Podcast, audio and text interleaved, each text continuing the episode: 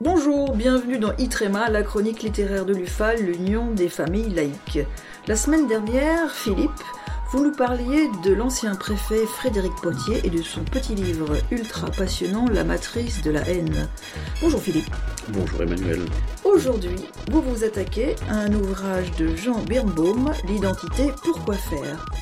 Oui, un ouvrage collectif euh, qui est paru il y a peu de temps. L'identité est un terme qui a envahi le débat public depuis quelques années.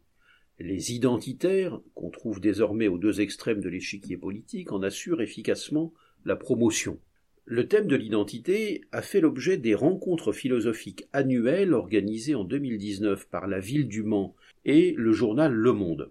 Directeur du Monde des livres, Jean Birnbaum en propose donc euh, une synthèse à travers les principales contributions euh, de, cette édition des rencontres philosophiques de 2019. Loi du genre pour un ouvrage collectif, l'inégal intérêt des communications proposées lors de cette 31e édition, euh, elle est ici illustrée avec éloquence. On s'attachera à, souligner contributions qui nous paraissent les plus intéressantes. Le philosophe Claude Romano, par exemple, a raison de s'attacher à la définition. Personne ne peut être caractérisé uniquement par le fait d'être une femme ou un homosexuel. Il ne s'agit là que d'une caractéristique parmi d'autres, d'un élément de son identité, si l'on veut, mais certainement pas d'une identité.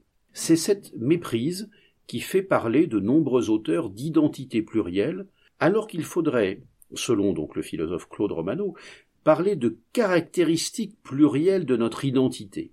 Une caractéristique, poursuit-il, n'est pas une identité. Fin de citation. Plusieurs contributeurs mettent en garde sur le fait que la notion d'identité fige les caractéristiques d'un individu. Ainsi le philosophe Vincent Descombes qui dit L'opération de se définir consiste à décider que certaines qualités circonstancielles de ma vie ou de ma personne auront le statut d'attributs essentiels. Elle consiste à les essentialiser. Du coup, il ne peut plus être question de les abandonner ou de les modifier, nous, euh, nous dit encore Vincent Descombes. Si vous me demandez, poursuit-il, de changer ce que je tiens pour constitutif de mon identité, c'est comme si vous me demandiez de disparaître pour laisser la place à une autre personne. Se reconnaître dans une identité, poursuit-il, c'est donc essentialiser un élément contingent de sa personne. Fin de citation.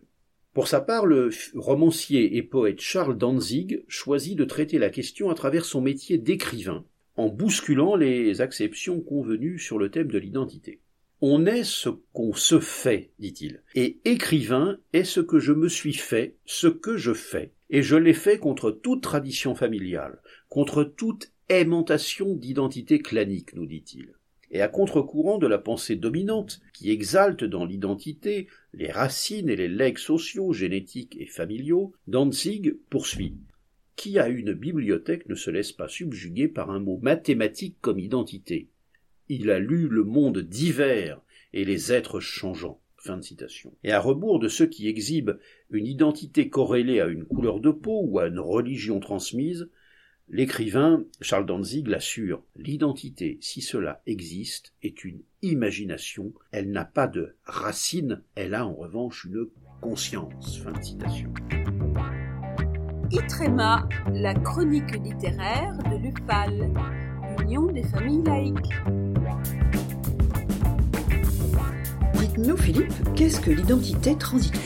Alors justement, la professeure de littérature universitaire Brigitte Ouvry-Vial choisit elle aussi d'interroger le concept à travers les livres. Et elle dit si la lecture est source d'initiation à soi-même et d'identité transitoire, c'est parce qu'elle permet l'expérience de l'intériorité, rien de moins figé que cette identité justement euh, transitoire et donc non permanente.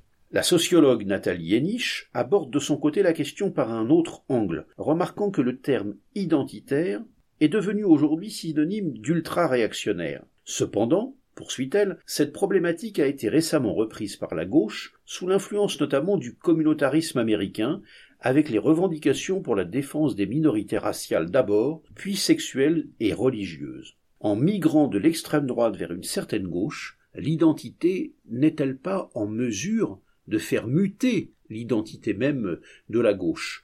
Dans son livre Piège d'identité, paru aux éditions Fayard en 2016, Gilles Finkelstein, l'essayiste, en avait d'ailleurs déjà pointé les risques.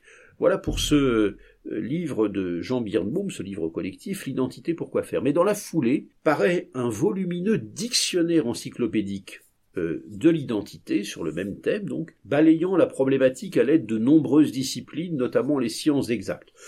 On remarquera que peu des 120 contributeurs de, ce, volumineux ouvrage ont fait d'efforts de vulgarisation et la lecture exigera de s'accommoder d'un vocabulaire souvent jargonnant et voire abscon.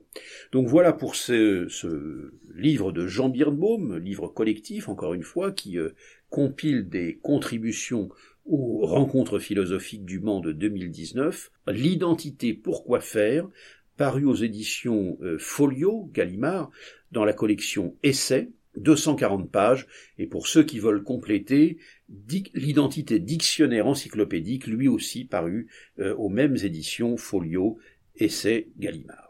Merci Philippe pour cette euh, chronique toujours aussi passionnante et nous, nous avons noté que contrairement à certains, vous n'utilisez pas un vocabulaire jargonnant voire abscon. À bientôt Emmanuel. À bientôt Philippe.